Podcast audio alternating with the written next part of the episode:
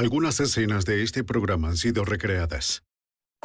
En Las Vegas, fortunas se ganan y pierden a través de los juegos de azar, pero algunos intentan vencer las probabilidades con la violencia. Una banda despiadada de feroces matones ataca a varios casinos, toma miles de dólares y deja un rastro sangriento a su paso.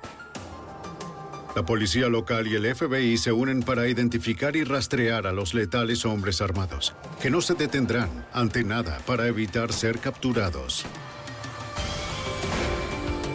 La evidencia se acumula, no hay sospechosos evidentes. Asesino en serie fugitivo. Ted Kaczynski es arrestado. Fugitivo a un prófugo.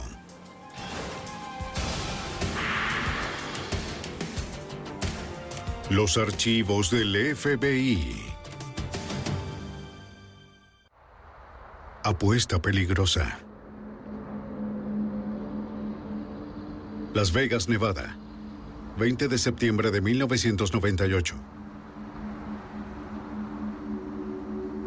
Ya falta poco para el mediodía en el Hotel Casino MGM Grand. Dos guardias armados, escoltados por un guardia de seguridad del hotel, trasladan el dinero del casino hasta una puerta, donde una furgoneta blindada los espera. De pronto, dos sujetos armados los atacan. ¡Arriba las manos! ¡No se muevan! Uno desarma a los guardias Dame la bolsa. Acércate más. Las manos en alto. Y luego les arrebata tres bolsas de dinero que contienen cerca de 350 mil dólares en efectivo. Luego ambos escapan por una de las puertas. Los guardias llaman a la policía de Las Vegas y al FBI. Los detectives y los agentes responden de inmediato e interrogan a los guardias, quienes ofrecen a los investigadores una descripción aproximada de los asaltantes. Ninguno que yo hubiera visto. Bien, ¿y fueron dos? Fueron dos latinos. Caminaron por aquí. ¿Qué tipo de armas llevaban? Los ladrones no dejaron ninguna evidencia física en la escena del crimen. Automáticas. Correcto. Estaban parados justo aquí, de esta forma. Sí. El MGM, como todos los casinos de Las Vegas, dispone de una amplia red de cámaras de seguridad. Los agentes del FBI revisaron los videos del crimen. exterior? Seguro.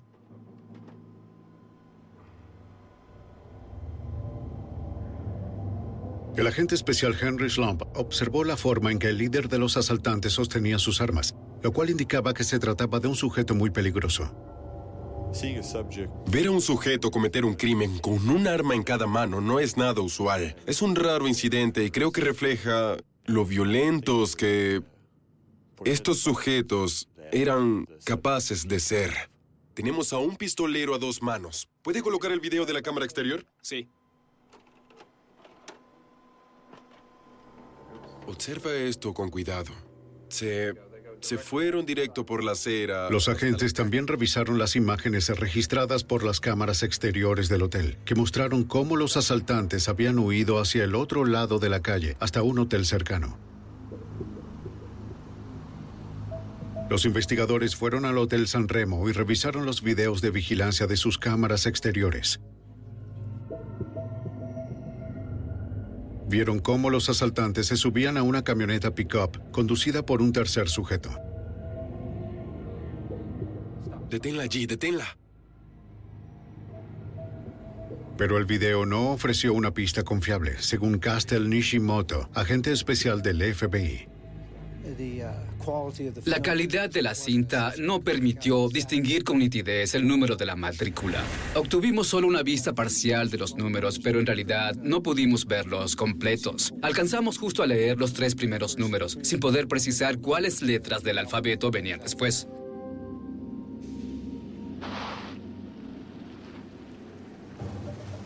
A pesar de contar con solo una descripción general, la policía comenzó la búsqueda de la camioneta del escape. Sin embargo, no pudieron encontrarla de inmediato.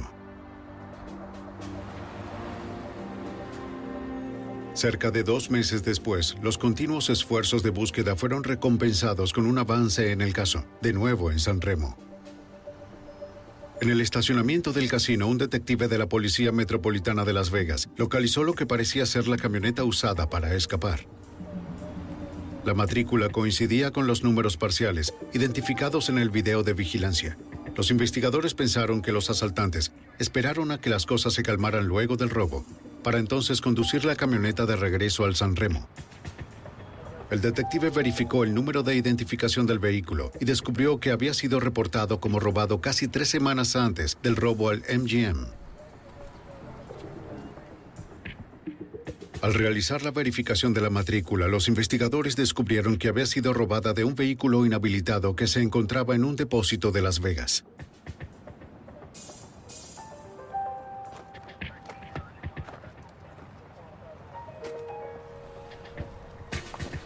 ¿Puedo ayudarlo? Sí, señor. Soy el detective Fleetwood y estoy investigando al... El gerente del sitio le dijo al detective de la Policía Metropolitana de Las Vegas que no sabía nada sobre el robo. Le sugirió que hablara con el vigilante, quien vivía en el depósito, José Vigoa. Es aquel de allá. El gerente señaló a Vigoa en la distancia. El detective le pidió al gerente que le diera a Vigoa su número telefónico para que lo Le contactara. daré su mensaje. sí. Pero Vigoa nunca lo llamó. Pasaron varios meses y las pistas para la investigación se agotaron. Pero el 28 de junio de 1999, en el casino Desert Inn, nueve meses después del robo al MGM en el Desert Inn Casino, una furgoneta blindada realizaba sus rondas de recolección de efectivo. ¡Quieto ahí! ¡No se cuando dos sujetos armados confrontaron a los guardias. El guardia que estaba dentro de la camioneta resultó herido en el brazo. Su compañero responde a los disparos y lo hieren tres veces en una pierna. Debido a su entrenamiento, los guardias sabían cómo apuntar al pecho. Las balas impactan en los asaltantes, pero los disparos no logran detenerlos. Tal vez usaron chalecos antibalas. ¡Salgamos de aquí! ¡Vamos! El guardia en el suelo se las arregla para ponerse a salvo dentro de la furgoneta blindada. ¡Vamos, vamos! ¡Rápido! El conductor del vehículo toma hacia un hospital cercano. Ambos guardias sobreviven al tiroteo. En cuestión de minutos, tanto la policía de Las Vegas como el FBI llegan al Desert Inn. ¿Puede decirnos si hay algo en particular que recuerde? Una empleada del casino informa a los investigadores que vio a uno de los asaltantes huir de la escena del crimen en un vehículo utilitario color claro, así que la policía emitió una alerta. Voy a dejarle mi tarjeta. El agente especial Richard Beasley inspeccionó la escena del crimen. Mi primera impresión fue que se trataba de un intento muy audaz de robar una camioneta blindada. Estos sujetos no tenían ningún temor de hacer uso de todo el poder de las armas que llevaban consigo. Había un número de casquillos de metal en un área y mucho más en la otra zona donde los guardias de la furgoneta blindada habían disparado sus rondas. Los agentes pensaron que los asaltantes que ejecutaron este ataque no eran los mismos que asaltaron al MGM. Su modus operandi era distinto. Según la experiencia de los investigadores, los criminales rara vez cambian la manera de actuar que les ha funcionado en el pasado. Agente especial Brad Shields Lograron el robo dentro del NGM, esperando a que los guardias llegaran a la puerta, mientras que el asalto a Desert Inn fue en la parte externa, donde intentaban robarse la camioneta blindada. Diez minutos después de haber llegado a la escena del crimen, el agente Beasley recibe una llamada que notificaba que habían encontrado el vehículo donde huyeron.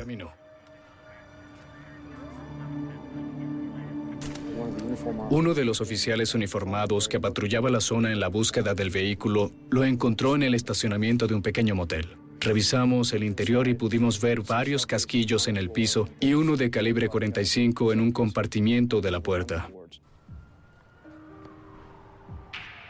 Los investigadores también encontraron una botella vacía en el interior.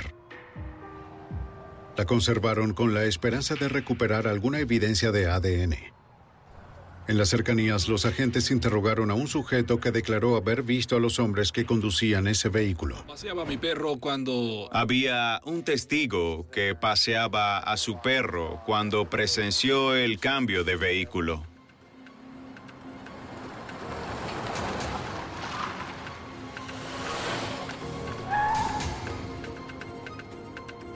Tenemos que irnos. Uno de los asaltantes se subió a la parte trasera de una camioneta pickup, donde lanzó una bolsa. Pudo escuchar un ruido fuerte que pensamos que provenía de las armas. Los otros dos saltaron a la parte delantera de la camioneta. Amigo, vámonos. ¿Qué sucede? No puedo hacer nada. La llave no quiere funcionar. Vámonos. Tenían, de hecho, dificultades para encender el vehículo. El testigo vio cómo los asaltantes manipulaban desesperados la barra de la dirección de la camioneta. ¿Qué quieres decir con que no funciona? Entonces sácala. ¿Qué Pon la quieres que te diga? llave. Haz algo ya. No sabía si lo hacían en serio, si ensayaban encenderlo sin la llave o qué. Hazlo. Al fin pudieron poner en marcha la pickup y los sujetos se fueron.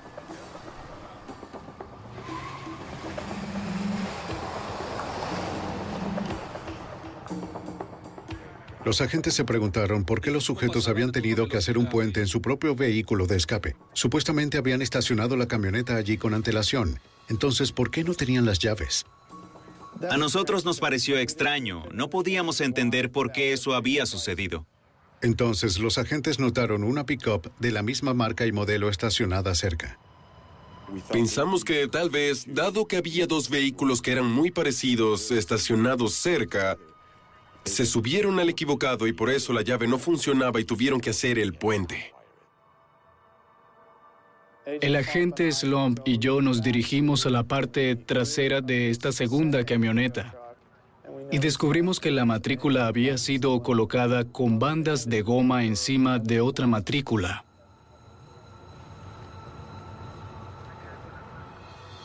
El FBI revisó el número de identificación de la pickup y descubrió que pertenecía a un ex convicto llamado Pedro Duarte. El investigador de la escena del crimen encontró huellas dactilares en la superficie de la matrícula. Los investigadores verifican las huellas digitales y descubren que pertenecen a Duarte, lo cual era un indicio de que él había colocado una matrícula robada sobre la de su propia camioneta. A petición de los agentes del FBI, el testigo estuvo de acuerdo en describir a los tres hombres que vio a un retratista de la policía. Los investigadores esperaban que los retratos hablados ayudaran a identificar a los sospechosos. Al día siguiente se dirigieron a la casa de Pedro Duarte para interrogarlo sobre su camioneta. En mis manos llevaba el retrato y al golpear la puerta, cuando Pedro Duarte se acercó, casi exclamé, Santo cielo. Duarte tenía un gran parecido con el sujeto del retrato. ¿Podemos pasar para hacerle algunas preguntas? Seguro.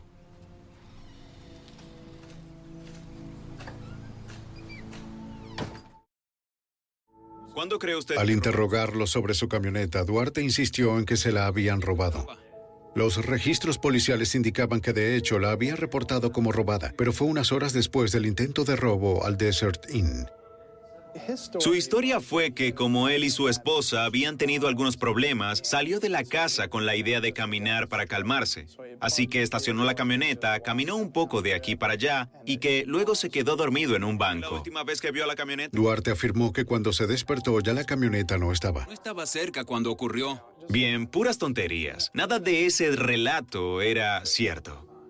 Él era solo un petulante. Tan petulante como alguien podía ser. Y su inglés era bueno hasta que llegamos a las preguntas más difíciles. Duarte de pronto afirma que no habla el idioma.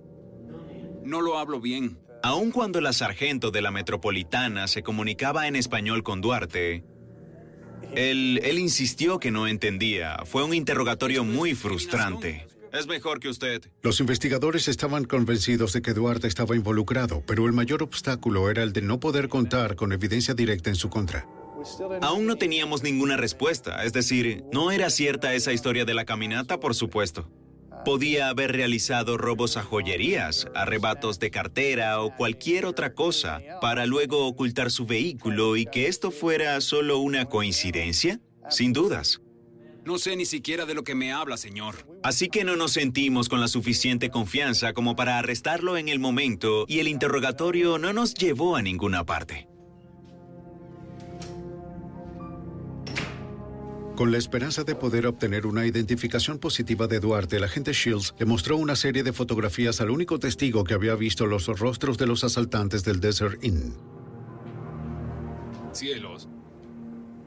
Yo no puedo decir que sea él. Y nuestro testigo no pudo identificar al sujeto de la serie de fotos. Así que intentamos otros medios para identificar a sus socios o el rastro del dinero. Esto implicaba que debíamos ir tras Duarte en ese momento.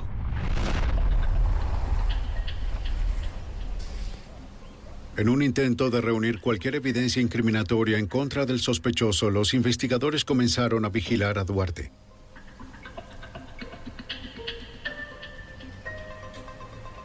Pero al cabo de algunas semanas, no llegaron a nada. El 11 de octubre de 1999 en el casino Mandalay Bay, cuatro meses después del intento de robo en el Desert Inn, dos guardias armados recogían 88 mil dólares para trasladarlos hasta la furgoneta blindada. Y de pronto, ¡Retrocedan! un par de sujetos armados los emboscaron. ¡Retrocedan! En el otoño de 1998, ¡Quietos! ¡No se dos asaltantes ejecutaron un robo audaz a mano armada dentro del casino MGM Grand de Las Vegas, llevándose casi 350 mil dólares. Luego, un año después, unos guardias que recogían el dinero del casino Mandalay Bay son atacados.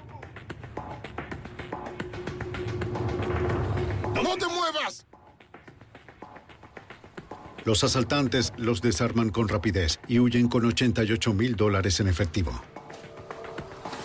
¡Listo! ¡Andando! ¡Vámonos!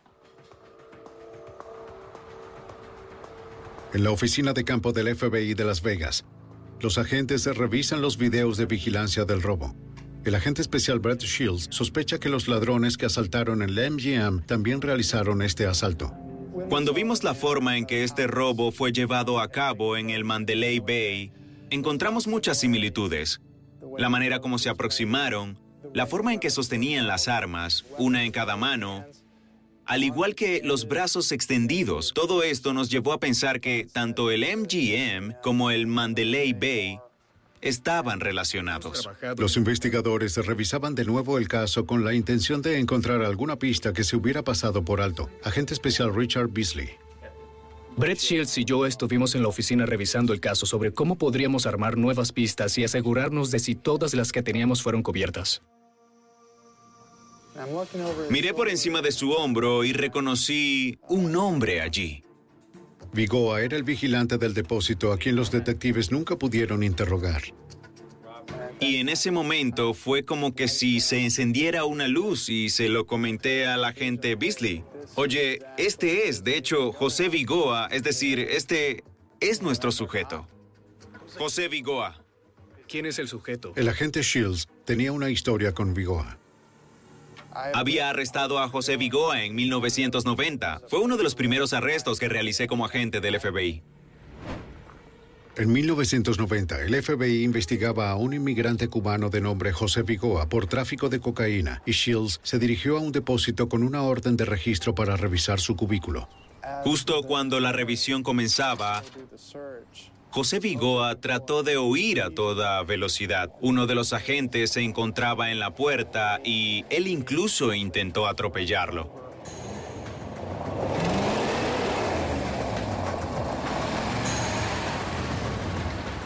Así era su personalidad. Es del tipo de persona que en realidad era. No iba a dejarse capturar por la policía sin pelear. No tenía ningún respeto por la vida de nadie, solo por la propia.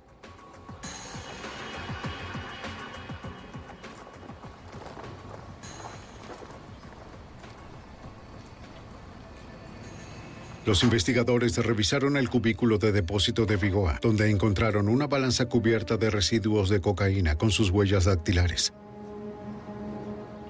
Más tarde fue declarado culpable por tráfico de drogas y por agredir a un oficial federal. Cumplió seis años en prisión por sus delitos. ¿Tenemos algún otro sospechoso en este caso? Shields recordó que Pedro Duarte había sido interrogado sobre el tiroteo reciente en el Desert Inn. Duarte es el cuñado de José Vigoa.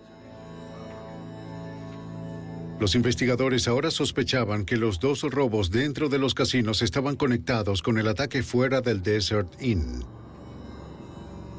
Al parecer, era el trabajo de un solo grupo de asaltantes. Los agentes decidieron mostrarle al oficial de libertad condicional de Vigo el video de vigilancia, con la intención de que pudiera identificar a alguno de los delincuentes.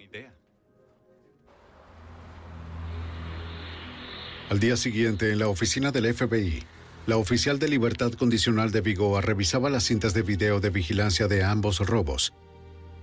El del MGM y el del Mandalay Bay mencionó que uno de ellos se parecía a Vigoa, pero que no podía llevar a cabo una identificación positiva. Decepcionados pero sin inmutarse, los agentes comenzaron a vigilar a Vigoa.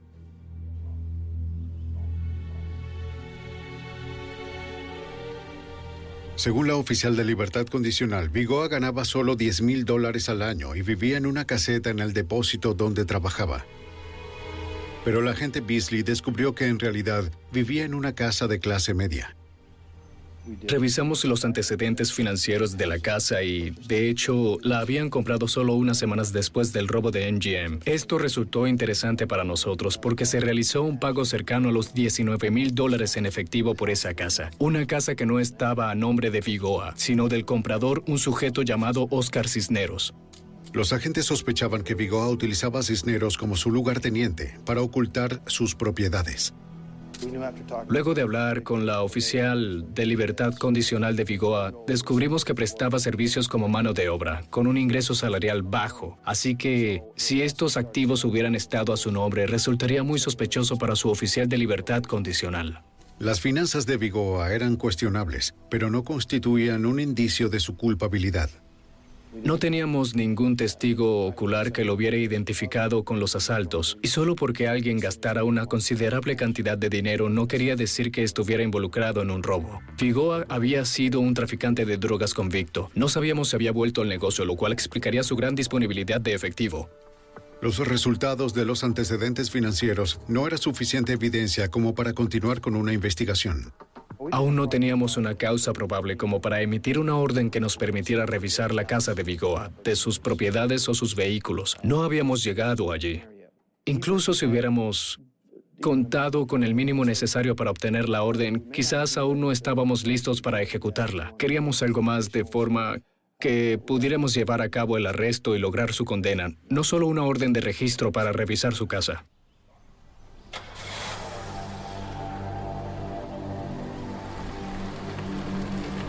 Los agentes siguieron vigilando a Vigoa.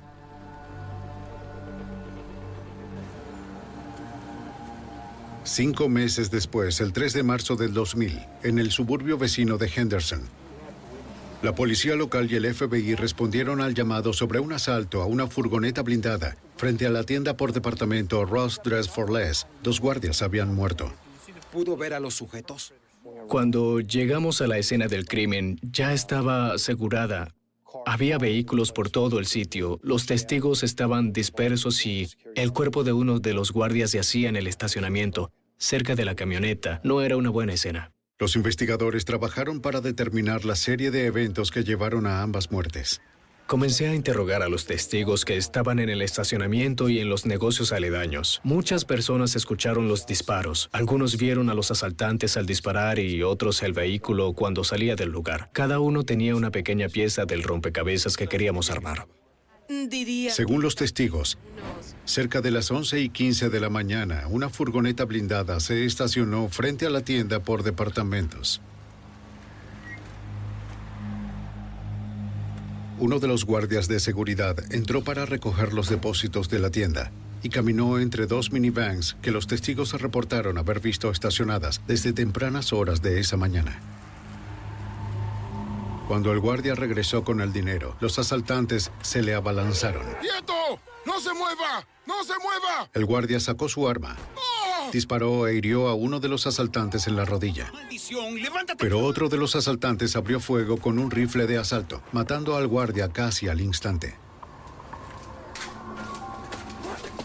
Luego el pistolero dirigió su furia contra el conductor de la camioneta blindada. El líder de los asaltantes tomó las bolsas con el dinero. ¡Vamos! Los tres sujetos escaparon, en lo que los testigos describieron como un sedán beige. El monto de lo robado fue menos de 5 mil dólares. Fue todo lo que vi, no vi nada más.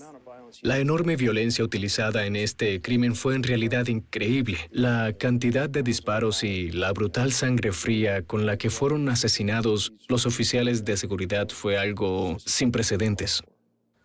Dadas las características del ataque, los agentes sospecharon que el robo había sido perpetrado por el mismo grupo que investigaban en ese momento.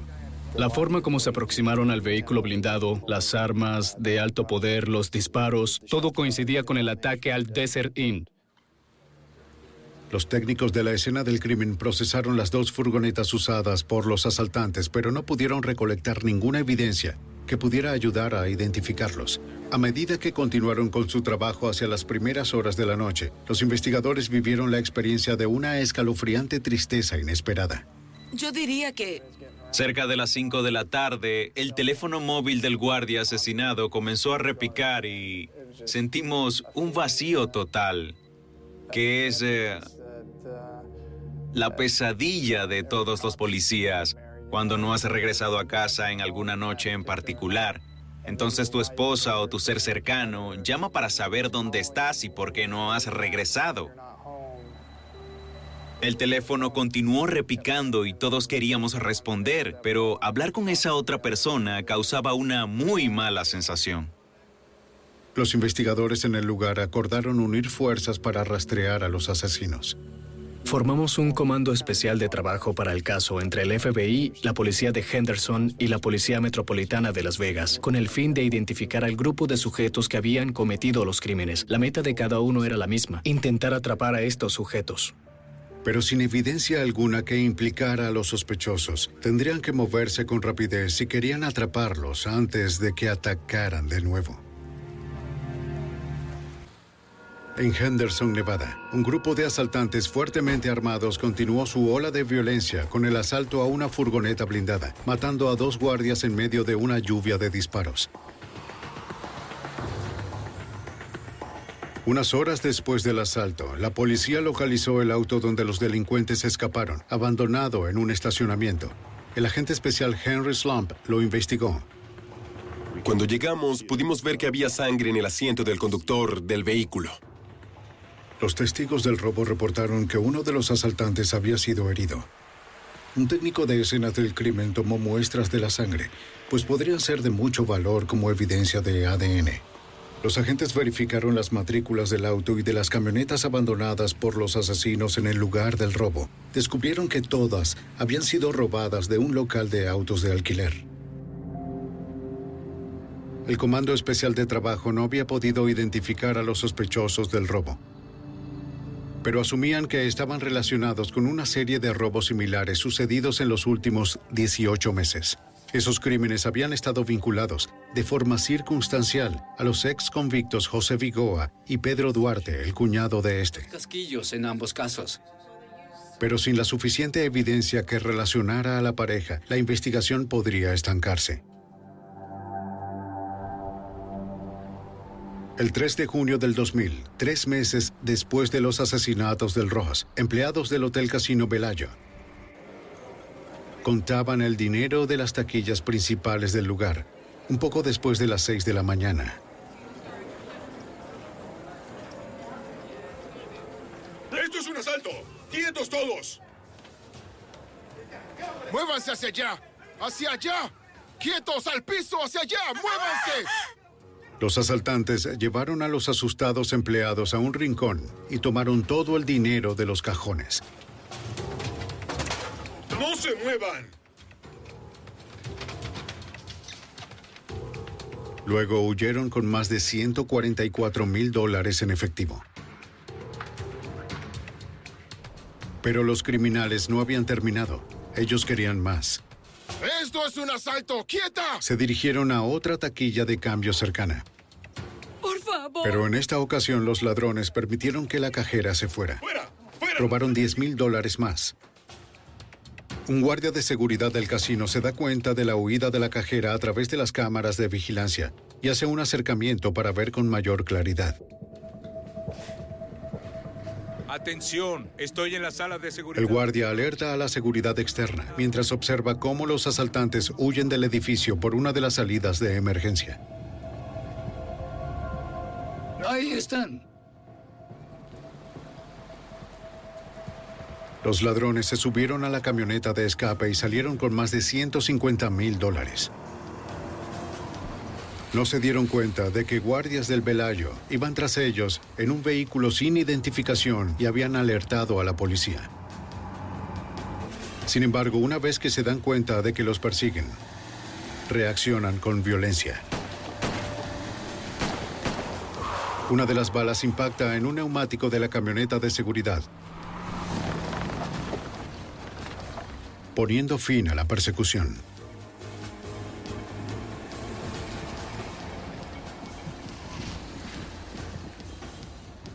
Por fortuna, ninguno de los guardias resultó herido. E informan a la policía la marca, el modelo y la matrícula del vehículo. Sí, llámalos. A medida que el agente especial del FBI, Brett Shields, escuchaba los detalles del ataque y la fuga violenta de los asaltantes, más se convencía de su conexión con los sospechosos.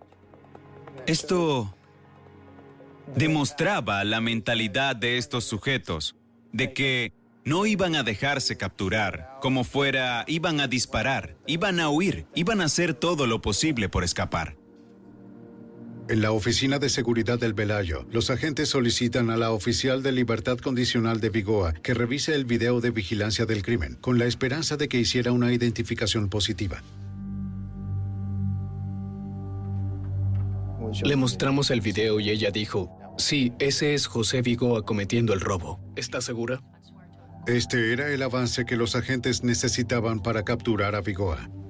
Obtienen la orden de arresto, pero estaban preocupados porque este asesino despiadado no iba a dejarse someter sin pelear.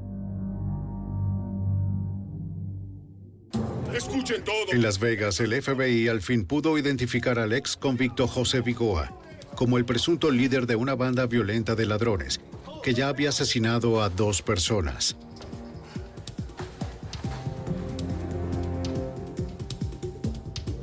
Los agentes obtienen la orden de arresto de Vigoa y se trasladan para su captura. Brett Shields, agente especial del FBI. Teníamos al vehículo delante, el equipo SWAT metropolitano iba a detenerse para bajar a Vigoa a punta de pistola. Los oficiales SWAT salieron y lo apuntaron con sus armas. FBI, salga del vehículo ahora. Me detuve cerca del vehículo SWAT. Vigoa y yo estábamos uno al lado del otro, entonces comencé a, a, mostrarle mis credenciales, pero él seguía comportándose como si no supiera quiénes éramos. Y puesto que el vehículo delante no estaba muy cerca del suyo, Vigoa pudo tan solo retroceder un poco y escapar.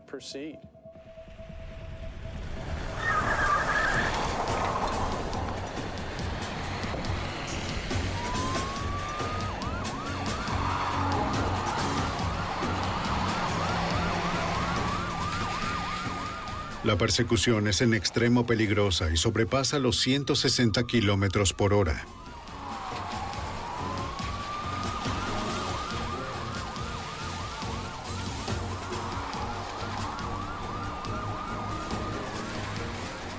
El sospechoso se negaba a reducir la velocidad ni por un segundo. Luego de unos cuantos kilómetros, Vigoa pierde el control y choca contra un árbol. Salió del vehículo y huyó. Se fue, saltó unas cuantas cercas y escapó.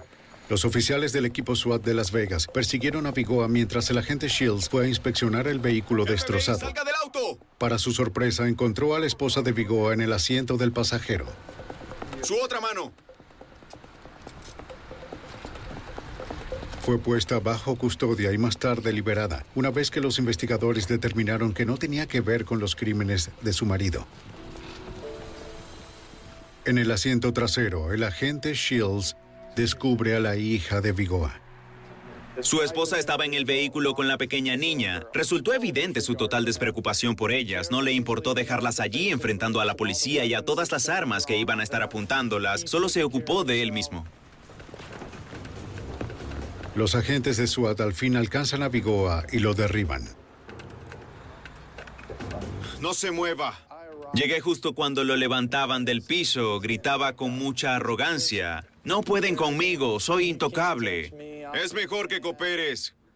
Entonces le respondí, pues sí pudimos atraparte y agregué algo así como, todo termina aquí y no volverás a ver la luz del día de nuevo. No tienen nada, no tienen nada. Para asegurar su condena, los agentes necesitaban más pruebas.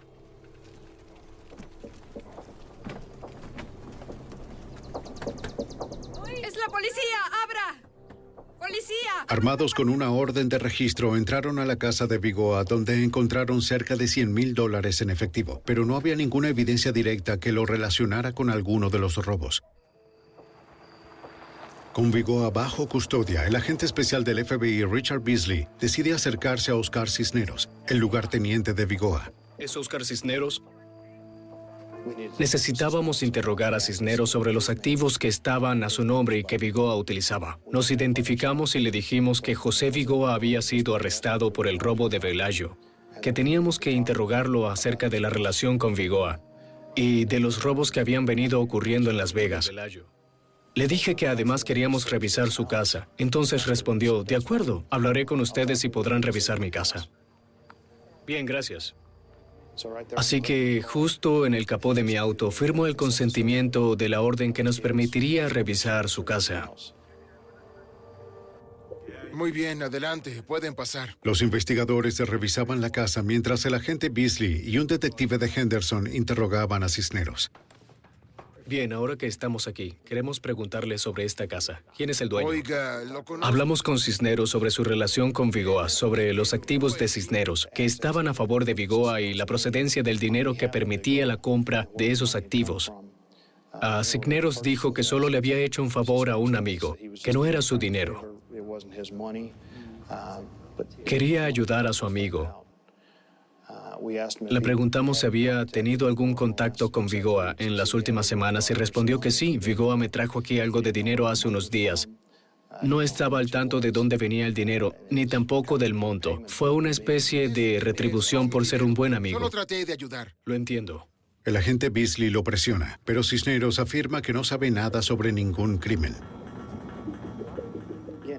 Estaba muy calmado, sereno. Afirmaba que no sabía nada al respecto, que solo intentaba trabajar para pagar sus cuentas, mantener a su familia y que solo quería vivir una vida normal. En su habitación, los investigadores encontraron una caja llena de dinero. Era sospechoso, pero no incriminatorio. Billetes de 100, 50, 5 y 10 dólares.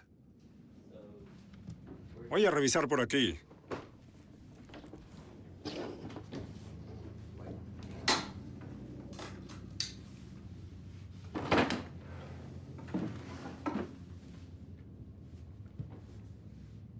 Luego de una búsqueda de más de una hora sin ningún resultado, como por corazonada, uno de los investigadores decide buscar algún compartimiento secreto. Encontré algo aquí.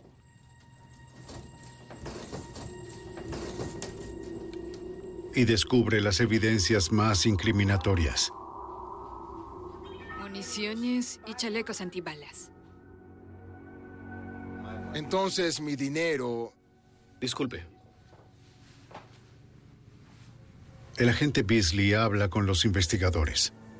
Me dijeron, Rich, lo encontramos. Encontramos un compartimiento secreto en su armario y allí al parecer se encuentra justo todo lo que hemos estado buscando. Los agentes necesitaban saber si los objetos encontrados en el armario se habían usado en los robos. Así que regresé de inmediato donde estaba sentado Cisneros y le dije, Oscar, lo encontramos. Encontramos un compartimiento. ¿Qué es lo que íbamos a hallar ahí? Suspiró, bajó la mirada y agregó.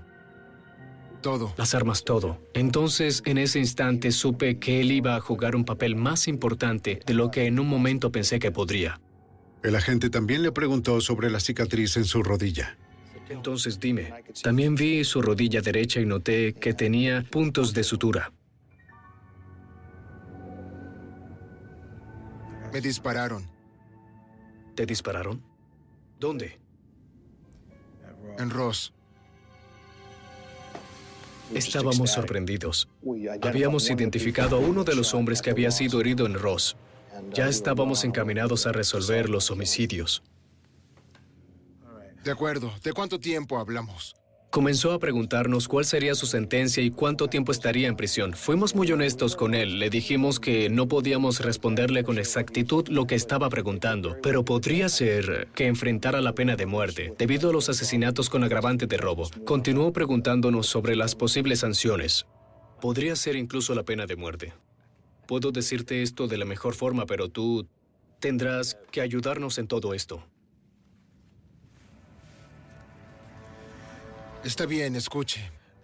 Al final confesó los asesinatos de Ross, el ataque a la camioneta blindada en el Desert Inn, el robo al MGN, el robo del Mandalay y el asalto al Bellagio. De acuerdo, el jefe es José Vigoa. Es decir, él es el líder. Con base en la confesión de Cisneros, descubrimos que Vigoa era el líder. Era él quien organizaba todo y quien decidía cuáles robos llevar a cabo. Su cuñado Pedro Duarte estuvo involucrado en los robos, Am, solo hasta el del Desert Inn. A partir de allí se incorporó otro sujeto, Luis Suárez, quien también estuvo presente en los asesinatos del Ross. Creo que al final Cisneros confesó porque en realidad se había arrepentido de lo sucedido, no tanto de los robos, sino de los asesinatos de los guardias. Mientras Cisneros confesaba, los investigadores procesaban la evidencia de su habitación.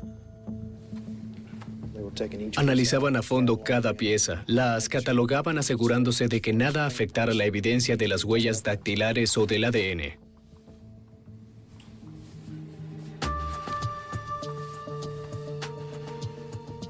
Hacia el final de la búsqueda encontraron lo que parecían ser bombas de fabricación casera dentro de tubos negros de PVC de 4 centímetros con una especie de circuito unido a ellas. Debemos preguntarle algo. Los investigadores confrontan a Cisneros sobre las bombas para comprobar si eran reales. Y Cisneros respondió, no, no en realidad, pero de hecho sabíamos que no podíamos confiar en sus palabras. Le dije, voy a preguntar de nuevo, ¿qué son estas cosas? Y respondió, solo estábamos jugando, en realidad no tienen nada de qué preocuparse. Pero en el momento, por la poca precisión de sus respuestas, decidimos proceder con la evacuación de la casa y la de los vecinos cercanos. Los agentes recolectaron la evidencia, abandonaron la casa y dejaron las bombas en el lugar. Llamamos al escuadrón de explosivos que llegó para revisar los artefactos, pero no pudieron hacerle radiografías debido a que los tubos de PVC eran negros, en vista de lo cual tomaron la decisión de explotarlos allí mismo en la habitación. En base a la declaración de Cisneros, los investigadores arrestaron a Pedro Duarte por haber sido el conductor en la fuga del Desert Inn. Manos arriba, Pedro Duarte. Está bajo arresto. Dese la vuelta. Contra la pared. De la calle Brooks. Inquilino 24. Los investigadores se trasladaron para intentar arrestar al tercer asaltante, Luis Suárez, pero ya había huido del estado. Central, de acuerdo. Los expertos en balística revisaron las armas encontradas en la casa de Cisneros, y estas coincidían con los casquillos de las balas de los asesinatos del Ross y del tiroteo del Desert Inn. También descubrieron evidencia importante en contra de Vigoa. Descubrimos una huella dactilar de Vigoa en una bala encontrada dentro de una revista en el armario de Cisneros. Los fiscales detienen a Oscar Cisneros, lo trasladan al centro de detención del condado de Clark e intentan aprovechar su testimonio en el juicio contra los otros asaltantes. Nos parecía que teníamos el paquete completo. Contábamos con la confesión de Cisneros, toda la evidencia física de las armas, del dinero y la ropa encontrada en el armario. Así que pensamos que todo encajaba muy bien. Pero un suceso imprevisto pondría en peligro todo el caso.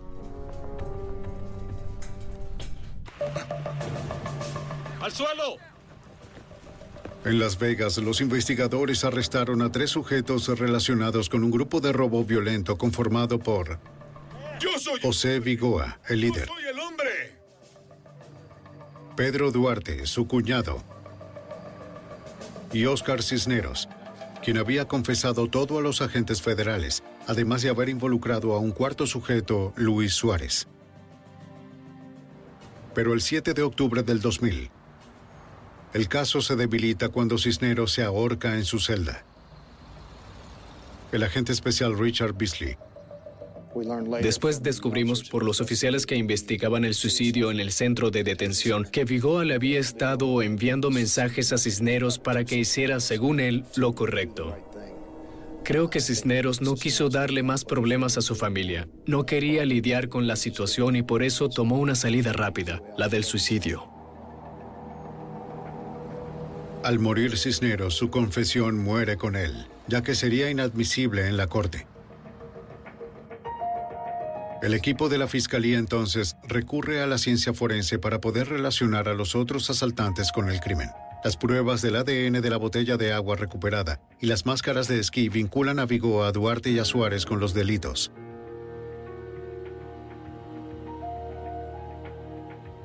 La prueba de la sangre recuperada pertenecía al ahora fallecido Cisneros. Mientras los fiscales se preparaban para el juicio, los agentes rastrean a Luis Suárez, el asaltante que faltaba, quien voló desde Las Vegas a Florida para ocultarse. FBI, alto.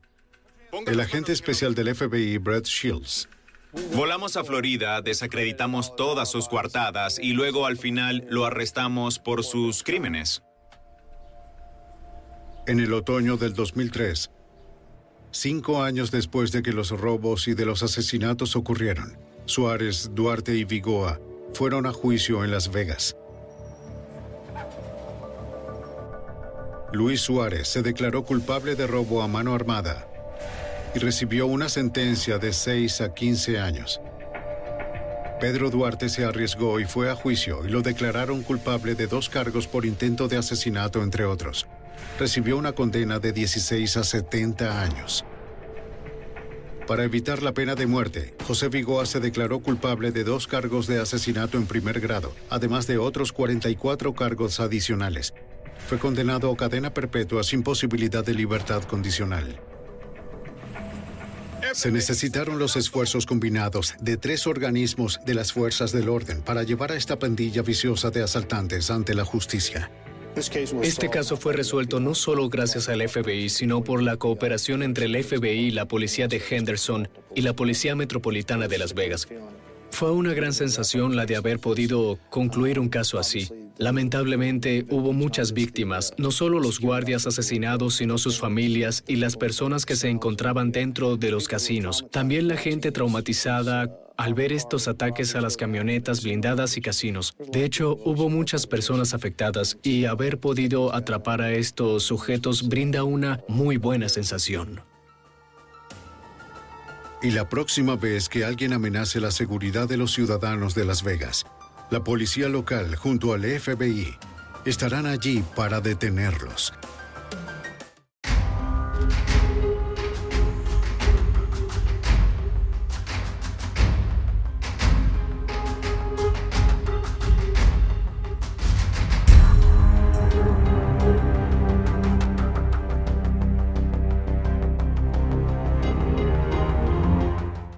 Transform your home in one weekend with paint from Menards. Get a paint that combines durability and gorgeous color. Dutch Boys DuraClean Interior Paint and Primer in One offers stay clean technology, making your home stay beautiful and clean longer. And with Dutch Boy's easy opening, smooth pouring container, transforming your home has never been easier. Save big money on Dutch Boy paints and head into Menards to get your paint project started today. Save